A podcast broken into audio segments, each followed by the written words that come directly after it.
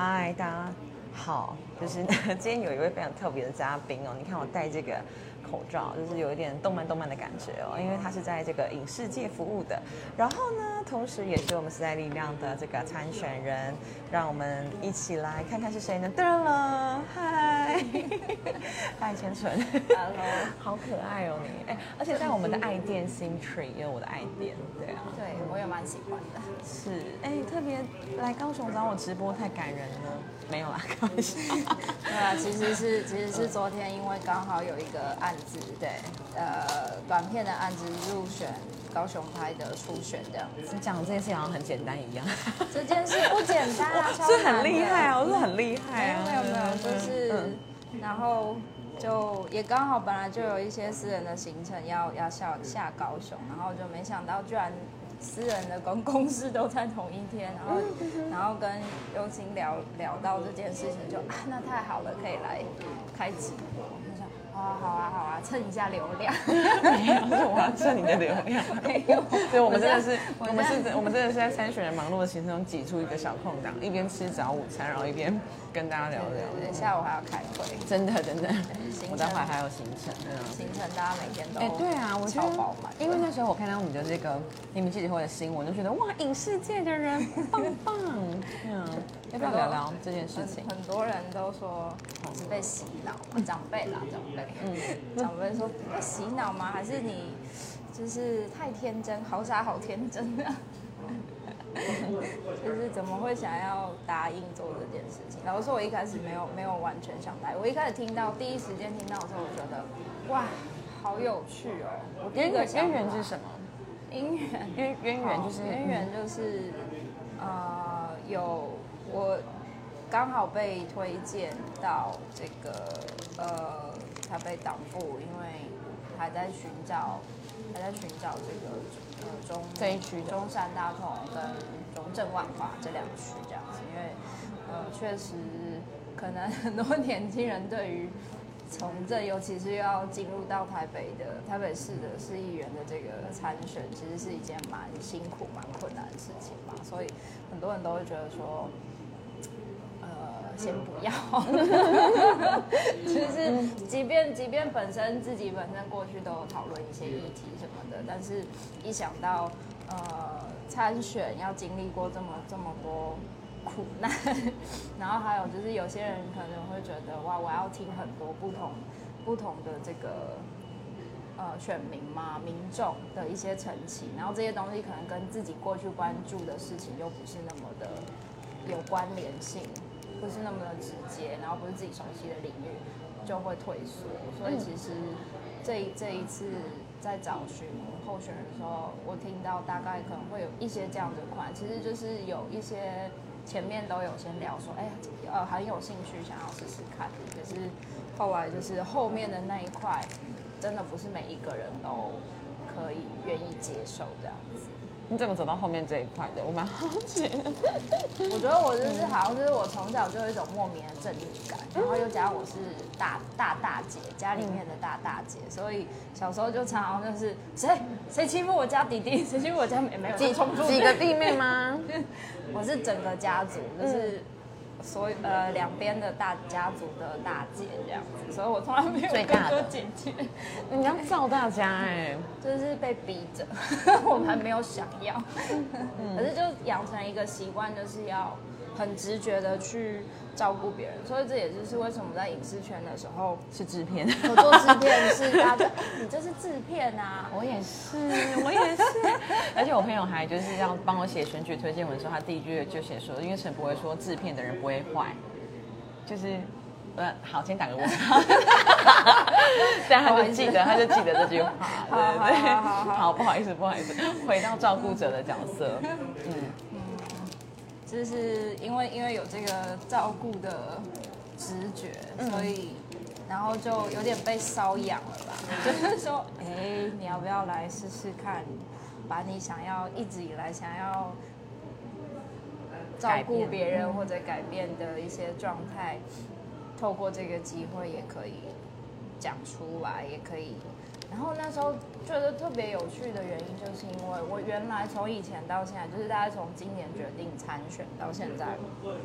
我一直以为政治离我超遥远，应该是说政治圈啊，政治圈的这个政治工作，因为老实说，从事影视行业也很政治。我们也是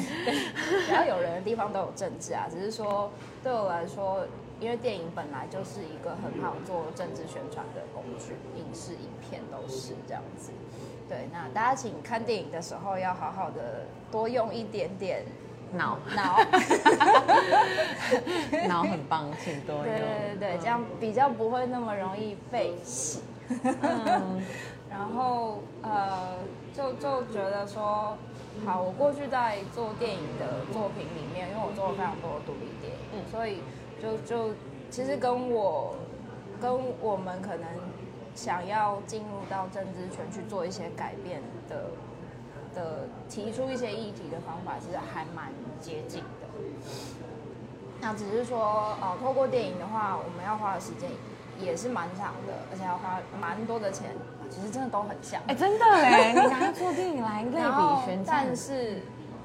呃，唯一最大的不同，我觉得就是在电影里面，它是一个相对间接的，它不是那么直接的。因为我我们可以透过电影讲讲出了一个社会现象，一个社会议题，可是它是不是能够真的作为一个很大的改变，比如说改变立法的的原则啊等等的，它它还是需要，它只能先。种种子到大家的心中，但是它不一定说我可以当下立即做很大改变，因为这还是要看每一个国家他们的呃立法依据这样子。对，那所以今年被被推荐被被就是被面试的时候，我就一直很挣扎，想这到底是不是我想要做的事情？然后，但是后来我想一想，对。没想到，其实如果我们今天是一个民主的地方的话，那本来每一个人民都是有机会可以参与政治工作，跟呃成为就是成为代议士，对，代言人、发言人这样子的角色。虽然我我自己一开始也没有觉得说哦自己多了不起，可以为这么多人发言，可是。呃，也可能就是因为小时候个性太很 太正义，就也没有人告诉我说你应该这么做或不应该这么做，我自己就当下的直觉都会觉得说，哦，我应该要做一些什么，不然我们就会可能会被欺负啊，不管是被同辈或甚至长辈这样子。然后哦，我也有被年纪比较小的欺负哦。你是 说在影视还是在选战？哦，都有哎。哦，选战还没啦。说小时候然后到影视工作这样子，就是我发现，因为人很容易以貌取人嘛。然后我从小家族遗传就是长比较娃娃脸，就小时候看起来都比同辈的年纪还要小，甚至有时候就是。比年纪小很多的人看起来都都差不多。我其实真的一直一一直以为这件事情是优势，然后后来我才发现，在职场上是一个完全的劣势。超级劣势，因为大家并不会听你讲的话，会觉得你凭什么来教训我那种感觉。对啊，没错，所以就变成说我非常不喜欢，但是没有办法在社会里面它硬起来，就是你要利用某种程度的权利。比如说，我今天做到了制片，我做到了导演，那大家才会听我讲的话。我其实是很难过的，就是我非得要逼我到这个位置，好，我也做上来我会觉得每个人是平等的，就是比如说我今天在在这个位置上，我在这个议员的参选人上位置上，我我一直在强调，就我的脸书啊或者 hashtag 我在强调，是我我有一个倾听的能力。没错，就是我听，因为我今天。比较傻，站出来去去做这个发言人、代代言人的动的的角色，但是不表示说我的想法比你比大部分的人还要优，就是比较比较更更有优优势，或者是说我比较比较聪明等等的，而是就是我觉得，当然我可能有一些特质是适合做这件事情，然后我还被我还被我的推荐人说。啊，我觉得你要来做一下你的那个你的外形的设定，然后我们就在讨论我的外形，或者说我的这个角色的设定比较以我的个人特质看起来比较像什么？居然说我看起来像骆驼。这是一个合理的人设吗？是因为肤色的关系。我也变超美，请问这是一个合理的人设？我听不懂 哎，这个人是谁？这个这个我不爆，我不爆雷，但是但是但是他他的意思其实只是想要特别讲说。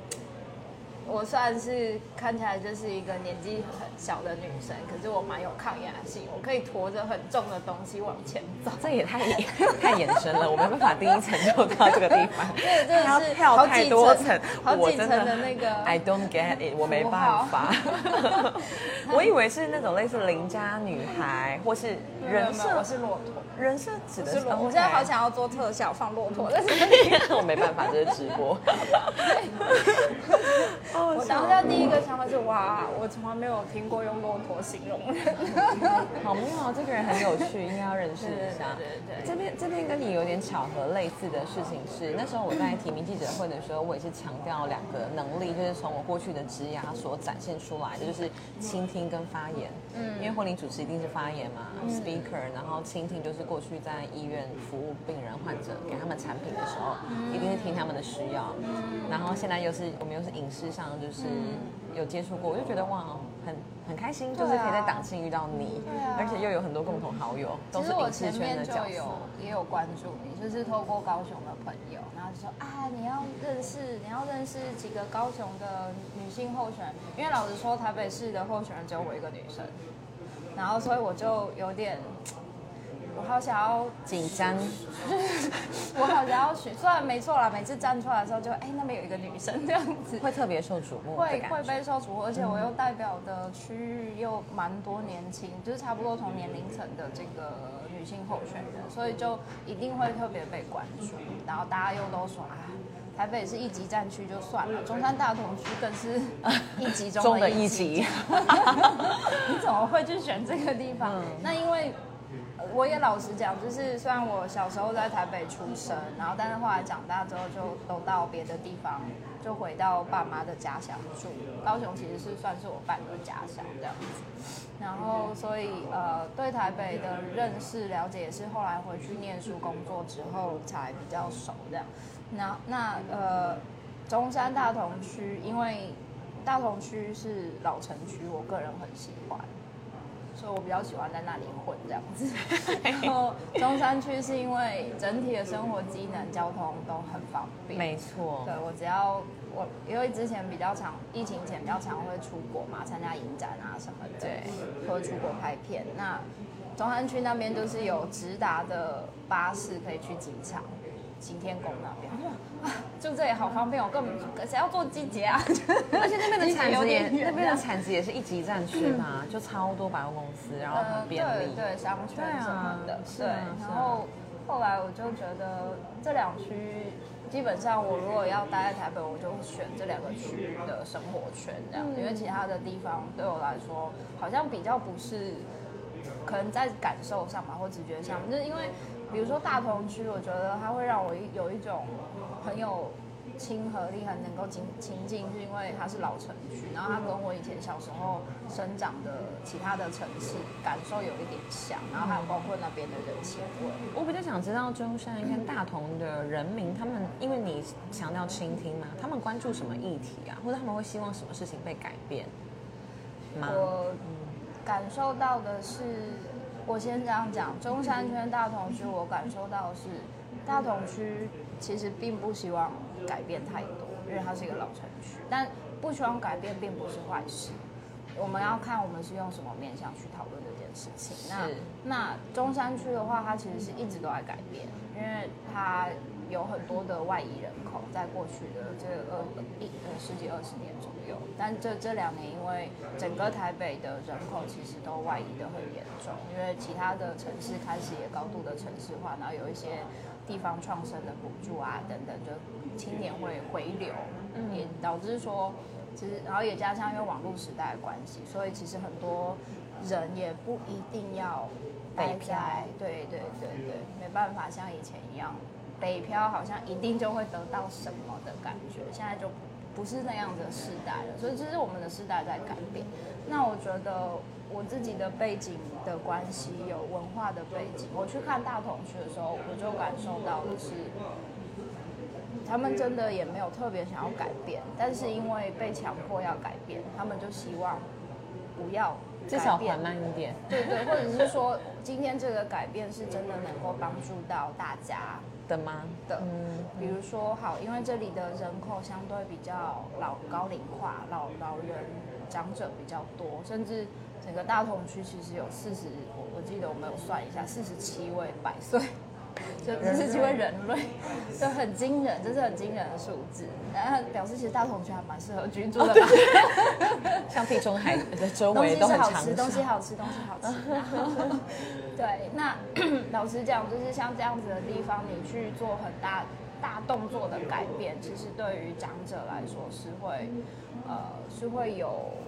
他是会害怕，他是会担心不恰当的。对，那我觉得应该是说。我自己在呃，比如说我在巴黎的生活经验，让我观察到的是，巴黎也是一个很老的城市啊，然后它其实也很高度的城市化了，它也是一个国际大城市，它每年有非常非常多把疫情前来非常多的观光客、外外籍人士、留学生到了这个城市。我当时在巴黎的住的时候，我记得那个时候他们有出估。呃，大概整个巴黎城市里面有六十几万的留学生，外国留学生，所以它其实人口来来去去的人口也非常大量。可是它它可以把他们的老城区比较中心的区域的房舍、道路都维持的很好。没错，对，所以其实我我并不觉得这件事情是做不到的，只是我们用什么样子的面向去做，以及怎么规划。很重要。台湾其实台湾一个最大的缺点吧，就是台湾发展的很快，可是很大的缺点就是我们只看几年内可以达到什么样子的成果。可是如果我今天希望的是长远的发展，而且我们要想的是，好，这有点哲学了。我们要想的是，是我今天在这个地方，我只是过客，可是我这个过客，我能够留下的是什么，或者说我带走的什么？能不能够再为我们之后的这个环境，或者是为我们的后代延续、延伸出一些什么？我们我们如果可以用这样子的方向去思考，不要就是只以自己的本位利益去思考这件事，这这样子的规划的话，那。我觉得会有一点点不一样。重点就是不要以每一每一届的选举的任期来思考，那真的太短暂了。对啊，因为因为四年四年一换一次，然后因为台湾的政治的状况又是哦，他换下一届他换，因为我以前。在拍片的时候也常遇到，比如说，呃，某一个地方政府，他之前有这样子的帮助、协助、补助，哎，四年之后换了一个政府，它里面的幕僚全换了之后，他们就说没有喽，这个完全就这个行政法规他们就取消。我们在拜访里长的时候也是，本来说这边要盖一个活动中心，然后都谈的差不多了，后来也就直接就应声就没有了这样。我觉得这实在是有点可惜。那刚刚千神有提到在巴黎生活经验，能不能聊聊就是？嗯，在国外，好比是参加影展啊，或者拍片的这一些事情，觉得很有趣。它是需要很高的门槛吗？或者是说，任何你想讲的面向都可以。我想想看，它需要很高门槛吗？因为我觉得我我算是一个蛮特例的例子吧，我自己这样讲啦。可以可以，完全可以。我相信。因为我会这样说，是因为其实我常常，我我大概。呃，二零一一年我开始跑呃台湾以外的国际工作坊，然后影展啊，国际工作坊。然后当时台湾的环境是几乎没有人在做这件事情，因为大家第一个是呃二零零八年海角七号之后，海角七号红了之后，然后又好像一零。年还是一一年的时候，那个时候少年派进来，所以就整个台湾的电影环境感觉就非常的蓬勃发展，所以大家就都守在台湾，就觉得哇，我就光做这些商业片，因为热钱开始进来，因为发现台湾的电影有有商机，对对，然后呃又加上李安带着好莱坞剧组进来，台湾开始哦，原来我们是有能力接这种国际级的制作，那大家就开始就就就是一股脑的开始各种。遍地开花，就是这这这个商业电影，那个商业电影，然后然后再加上中国那时候当时当时的环境也是跟台湾的交流还还蛮比较友好，对，比较友好，然后蛮频繁，然后中国也是大把大把的热钱进来，所以呃没有人想要管国际怎么样，是真的。就在台湾就好。就是顶多是说、哦好，各个、各大台湾的影展的选片人，他们策展人、选片人，他们会去参加国际影展交流选片，然后呃观摩等等的，然后或者就是呃都固定有在跑国际影展的比较资深一点的制片人或发行商。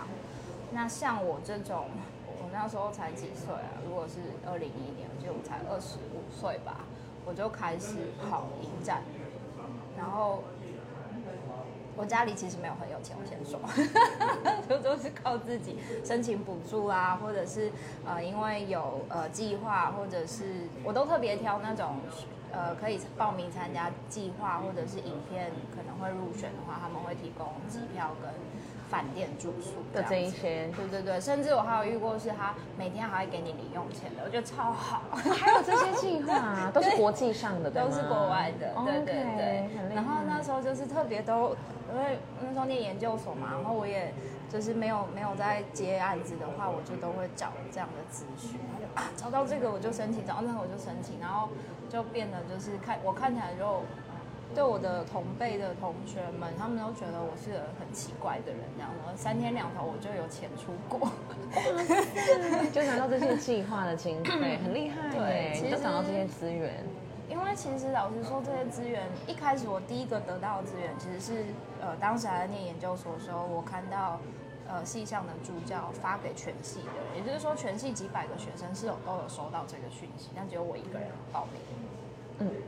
然后据说我当时那时候是一个大陆的工作坊，然后据说我好像也是有史以来可能第一位台湾，台湾对 唯一还是唯二的台湾人报名，然后但是好像像我以制片的身份去报名的人也非常非常的少啊，我好像是唯一的台湾人，但制片好像是唯二还唯三之类的这样，反正就就是刚好，我觉得也是说我刚好遇到了很幸运，我觉得在这个这个这个环境。状态，对对对我算蛮幸运后就就就因为很特别，所以就被选上了这样子，然后又加上我很骆驼嘛，我是 那时候抗压性很能扛够，对我嗯。只是即便去到了大陆，不是我很熟悉的环境，但是去那边拍片啊，做工作坊，然后做分享，他们都觉得哇，这个台湾台湾女生也太强了，特别哦。说不上来。然后，嗯，小小时候体力比较好的时候，大家如果拍完片，我们大家都会杀清酒嘛，那个就是喝杀清酒的那个魄力也不输给大大陆的女汉子。哇塞，用脸盆喝吗？请教一下纯姐。脸盆那是东北，那哦个我还没办法 OK，OK 我真没办法。所以就从那时候就是中国开始，然后陆陆续续又去了不同的地方，深广了你的视野，大量的接触。对，而且也看到大家是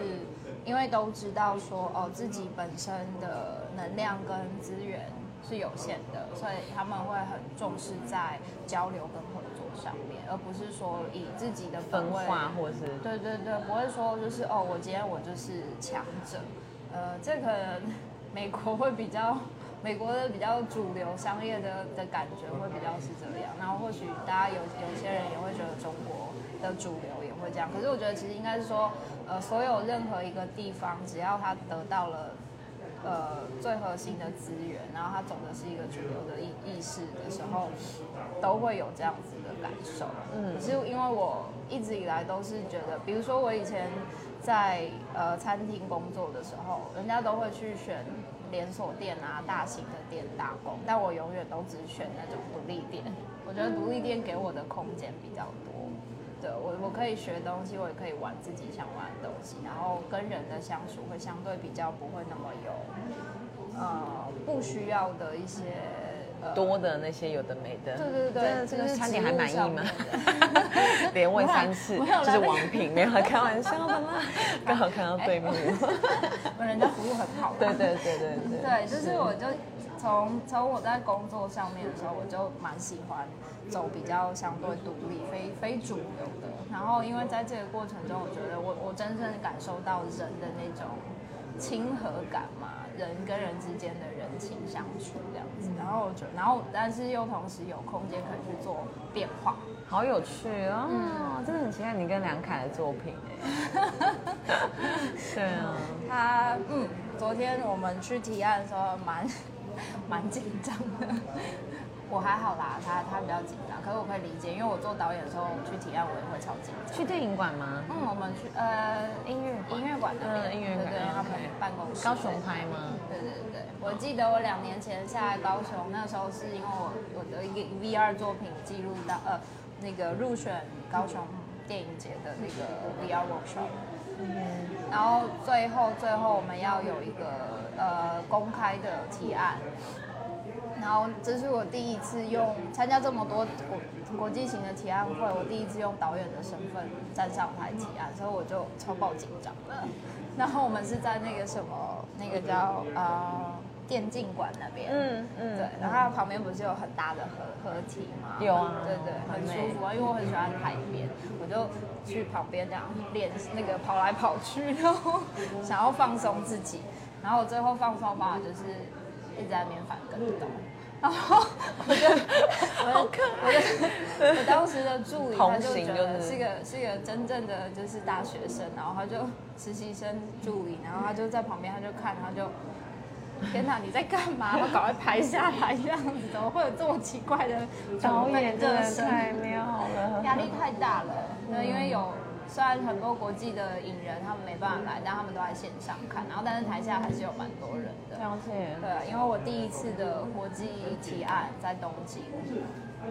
我当时是烧瞎，所以我五分钟没有没有声音的讲完了讲完了我的提案，然后我觉得超级丢脸的。可是他们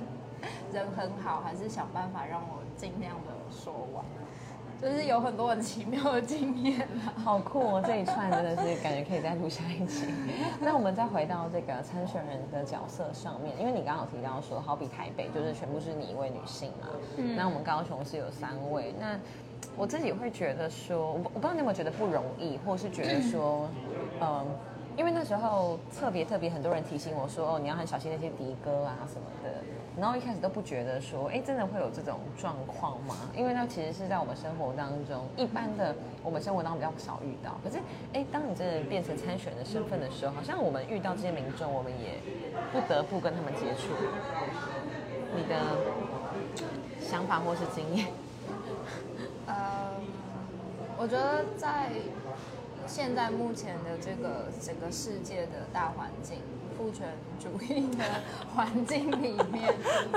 不得不说，女性其实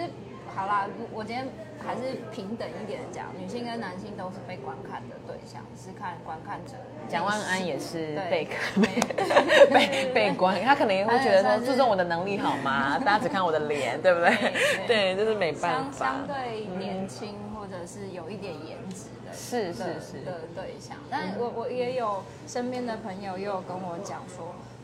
对啊，因为我们是人啊，不不就是我们就是喜欢看美丽的事物，那这个美丽不管它是美丽或者是帅气什么的，就是统称为美丽好了。我说也对，因为确实我们人就是应该要有鉴赏美的能力。那美感的教育，对对对啊，可是，嗯，我觉得是这样，就是鉴赏美那个欣赏这件事情，我觉得他今天他他是一个正向的表现，呃，我认为都没有问题。喜欢美的东西是是很天经地义的事情，可是如果你今天硬要看到一个你很喜欢的东西，但它那个东西就不属于你，可是你硬要把它带回家的时候，那就有点不太合适了。或是摸两把子，就是对，求求给阿诺，好可怕。对，所以呃，我其实当初在还在纠结到底要不要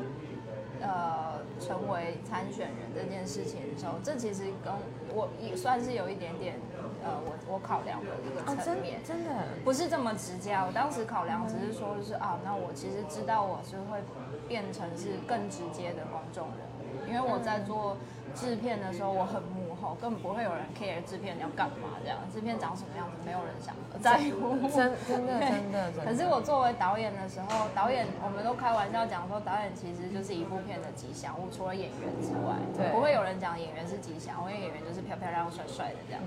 但导演就是啊，导演你今天想要拍这个电影，你要讲一下故事，就是其实制片也有能力讲讲好好把故事讲完，但是大家一定要听导演讲。对，因为他是导演嘛，身份在那。对对对，所以导演就是很也是已经算是一种呃一个半公众人物形象。那说确实，因为我的导演的身份，我也有受访啊，然后有来讲一些我的理念啊等等。然后这个这些事情对我来说，我都还蛮可以接受，因为透过这样的方式可以帮助到我们想要创作的作品是是好事这样子。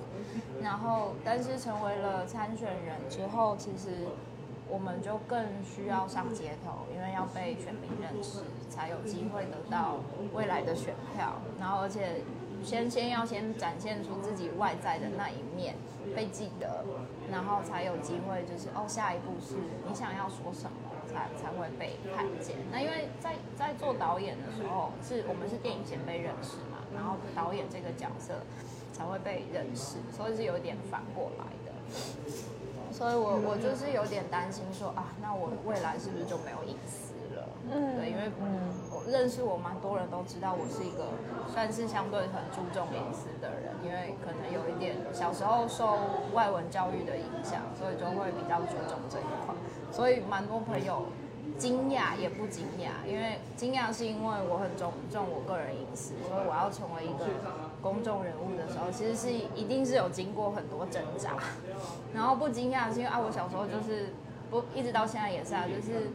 很很有正义感，仗义执言，为大家说话的一个人。对 对对，我自己觉得就算了，我没什么偶包这样子，然后别人不敢讲，我来讲吧。对，对，所以就变成说，呃。我这个女生的呃，森林女生的这个这个状态，成为参选人，然后然后开始有呃，可能是因为我是女生而吸被吸引来的，不管男女，然后可能是因为真的知道我这个个人特质有什么可以做到的事情而来的。那呃，我觉得以我的状况是，其实大部分大概百分之八十都是。好的正向的面向，但是有微微的可能百分之十吧，呃，会让我有一点点困扰。嗯，然后其实也有遇到蛮蛮呃过度热情的，好啊，这其实真的就是有点让我太烦了。对，就是有。因为我有咨询过其他的候选人，就有没有遇过类类类似的事情，对，然后他就是主动说要送我字画，然后我就问，哦，其他的候选人好像也有类似收过类似，就是被被鼓励啊、支持啊、写字画这样子比较呃传统的礼物，等他送来了之后，却又跟我讲说，哎，你要你要给我钱，然后但是他。在这个过程中，他几乎每天晚上，再隔几天他就打电话给我，然后都是晚上的时间，然后我就觉得这有点怪怪的，好烦哦，好烦哦。对对对，然后我我当时就想说，其实我在影视圈的时候也有类似的状况，不是不是收礼物，但是就是很很小的时候，刚入行没多久的时候，也有那种就是剧组的前辈晚上。喝完酒之后，或者是就是他可能在公，就是在我住的地，他知道我住的的附近是大概是哪一带，但他不知道我实际住哪里。但是他可能工作完，然后有喝了一点点酒，打给你就打给我说要来找我之类的，就是。呃，你的敏感神经会被挑动，就想说是什么我我可以理解，喝酒之后有时候寂寞 会想要想要找人聊天，对对对对。可是可是因为呃我跟你不熟，我就觉得嗯，我觉得我们应该要有一点距离，比较合适这样子。对，那没想到我成为了候选人的这个身份之后，这么快这么直接就遇到这件事这样的状况然后，我其实一一度真的很困扰。就像刚刚讲的，我到底要怎么去？因为其实我应该很想要拒绝他，可是我又很怕一开始就拒绝人家的好意，会不会让人家不开心？所以这中间，我觉得那个拿捏跟我过去的经验真的很不一样，所以我会觉得很困扰。我我昨天也才遇刚遇到一个跟你分享，就是其实他是也是一个非常热情的大哥吧，然后我们小市场遇到的，然后他就一直很激烈的想要提供我各种的帮助，但他同时又说过他之前帮助了某某候选人没有，他没有给他钱这件事。那我一听就会这个表情，我就觉得说，那你摆明可能想要什么东西，那我可能也给不起，所以我就没有特别热情的回应他。那他昨天又在打来，而且他每次打来，他也没有 line 哦，他打来他就会说你打过来，然后就是我就要再用电话回拨。那我就觉得这只能是这是什么长辈，然后我就再打过去的时候，然后他讲了十几二十分钟，然后我就意思是说，哎，其实没关系，我开幕式我也会找到就是。呃，我白哥婚礼主持那边的老板来帮我，然后怎么样，就是跟他讲这些，然后都是用很破的台语，然后最后他就说，反正你选不上啦，就是开始情绪勒索，就是我被讲一样的话，然后我就觉得说，嗯，我就觉得还好，我今天已经呃个体或是心灵有成熟到某个阶段，不然我觉得。如果是一个涉世未深的人，其实很容易被这样的话打倒。而且他是一个就是像你讲完全父权主义下，他就是你到底凭什么对我说这一些？可是我，我当然不能把关系弄糟嘛。我只能说，哎，拍谁拍谁啦？哦，我我我真正是无迄个呃金阳啊啊我哦他们知啊哥，你知道就，我内心其实是非常愤怒的。我觉得你凭什么对我讲这些东西？对啊，嗯，以上。会会有点跟你分享，觉得很开心，困扰，对啊，有困扰。然后，然后我另外一个让我困扰的点是，因为虽然我刚刚有提到是我我是一个可能如果真的遇到事情，别人都不敢出出面的时候，你会出面的人。可是同时我是一个还蛮有同理心的人，就是可能因为。呃，从小到大到到成年工作之后，我经历了很多不同的环境、不同的国家、不同的情境，然后遇过很多奇奇怪怪的事情，所以我相对心理素质比较坚强，心很宽广，就是可以接受的事情还算多吧。不敢说对，不敢说全面都可以接受，但至少还还算多。是，所以我我很可以去理解，比如说像刚刚讲的我的经验的这一位长辈。我其实一开始是听到他的一些经历的时候，我会觉得啊，虽然他有点好像有点来，因为我们是在一个聚会，然后大家大家私人的聚会，然后有我有一些朋友啊，女女生的朋友，我们大家一起在聊天，还蛮开心的。然后有喝一点小酒，那这个长辈就是有点喝醉了，然后一直跑来我们旁边唱邓丽君的歌，然后我们就。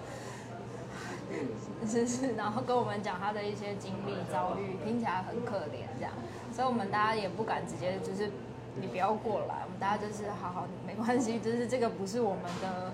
呃我们在聊天的内容，但但我们也没有那么直接的拒绝拒绝他这样子，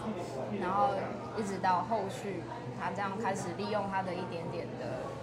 衍生各式各样的哦天哪！同理心到底对我们的是太泛滥吗？还是怎么样？是烂好人吗？还是对啊，不 不懂对，因为因为我觉得每个人都有每个人呃辛苦的那一面，不管今天是任何阶级、任何身份地位，所以我我从来都不会第一时间直接 say no 这样。对对对，然后但可能这个不直接 say no 也是一个也是一个。困扰吧，了解。对，那也因为就是从小家里也教我说，千万不要以貌取人。对，因为呃，每个人他展现出来的样貌不一定代表他真正的样子。的确，好啦，那最后在你享用你的早午餐之前，还有什么想跟大家说的吗？呃，我真的。很素，我真的我也是，对我真的在政治圈啦，在政治工作上面，但也是因为我很素，然后我之前没有特别经呃没有参与过政政治的工作，甚至我其实第一次参与这种上街头的游行，人生第一次是在巴黎参与的，因为巴黎三天两头就有比罢工比较容易去参加，台湾比较不容易，所以很可惜，就是太阳花那那个时候，我人刚好在香港当交换生，我那时候一度想说，我要冲回来台湾这样子。结果他时间没有延延续很长的话，就没来得及赶上。但是呃，因为我现在的这个候选人的身份，也让我意外的发现身边有一些朋友，哎，原来都有参加过一些政治工作。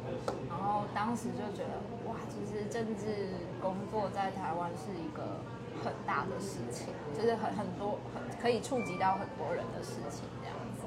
那可是我这么素的情况下，我要怎么样把我过去的这一些经历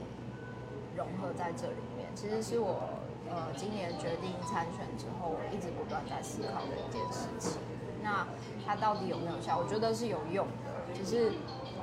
就像我刚刚刚开始讲，就是电影圈其实或者说电影的工作本身就很政治，它本身就有很高度的政治化。我其实没有很同意说，呃，艺术归艺术，政治归政治，因为有太多的艺术家不太可能，不太可能没有相连。对有太多的艺术家其实是，他其实就是因为他有一个很强烈的政治理念，但他并不希望透过从政进到政治圈的这个环境里面去讲，而是他用一个相对隐晦的方式去表达他的诉求。所以我觉得本来这两者之间，它就是有一个很巧妙的连接。那今天我很直接的走到，就我觉得我不愿不管是在我原来的领域里面，还是进到电呃进到政治圈，我其实都是个奇怪咖。对两个领域的人来说，所以我那我是不是就好好运用我这个怪咖特质？很棒，骆驼的精神，骆驼的精神，嗯，去那到底是双峰驼还是单峰驼？我们 we will see，we will see，对对对，可以可以走完就很重要，这样。还有一百二十天左右，一起加油哦！对，就是请大家支持一下，因为呃，很素不代表说不了解，而是呃，可能有一些语言并不是原来熟悉的，但是呃，也因为不是原来熟悉的，所以相对我没有那么多的包袱，或者是呃太多的。会会卡在某些既定印象是上面，所以呃，这可能就是我的比较不一样的地方吧。请大家支持千 选谢谢中山大同，拜拜。